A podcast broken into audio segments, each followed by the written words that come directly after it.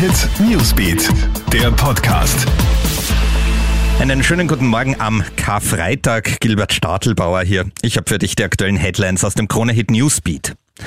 Viele pfeifen auf die Maskenpflicht am Wiener Donaukanal. Seit gestern muss ja dort und an anderen oft belebten Plätzen in Wien auch Outdoor-Maske getragen werden.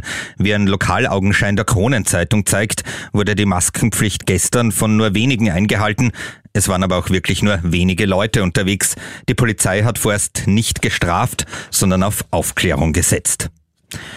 Jetzt ist fix, wie die 10 Millionen zusätzlichen BioNTech-Pfizer-Impfdosen in der EU aufgeteilt werden. Österreich erhält knapp 200.000. Das entspricht dem Bevölkerungsanteil und ist etwas mehr als zuletzt im Raum gestanden ist, aber viel weniger, nämlich nur die Hälfte von dem, was Bundeskanzler Sebastian Kurz eigentlich haben wollte. Einige Länder, etwa die Slowakei und Kroatien, bekommen noch eine Extrafuhre, weil sie beim Impfen stark ins Hintertreffen geraten sind. Kurz konzentriert sich unterdessen immer mehr auf den Zukauf von einer Million Dosen des noch nicht zugelassenen russischen Impfstoffs Sputnik. Er bezeichnet die Verhandlungen als fast abgeschlossen. Die Dosen könnten noch im April geliefert werden. Im Süden von Klagenfurt sollen zwei Burschen eine 13-Jährige missbraucht haben. Ihre Mutter hat via Social Media auf den Fall aufmerksam gemacht. Laut dem Posting sollen die beiden Verdächtigen, 14 und 20 Jahre alt, dem Mädchen Alkohol gegeben haben. Dann sollen sie sich an der 13-Jährigen vergangen haben.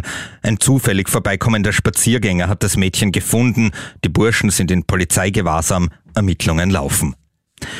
Und Riesenfeuer. Im Wiener Bezirk Liesing hat gestern das Dach der bekannten Fleischerei Radatz zu brennen begonnen. Vier Stunden lang war die Feuerwehr mit mehr als 100 Leuten im Einsatz. Am Ende hat man auch Teile des Dachs öffnen müssen, um Glutnester zu bekämpfen. Zum Glück ist niemand verletzt worden. Die Brandursache ist noch nicht bekannt. Fotos von dem Feuer gibt's jetzt online auf kronehit.at. Soweit das Wichtigste zum Start in diesen Tag. Dir einen schönen Freitag. Krone Hit Newsbeat, der Podcast.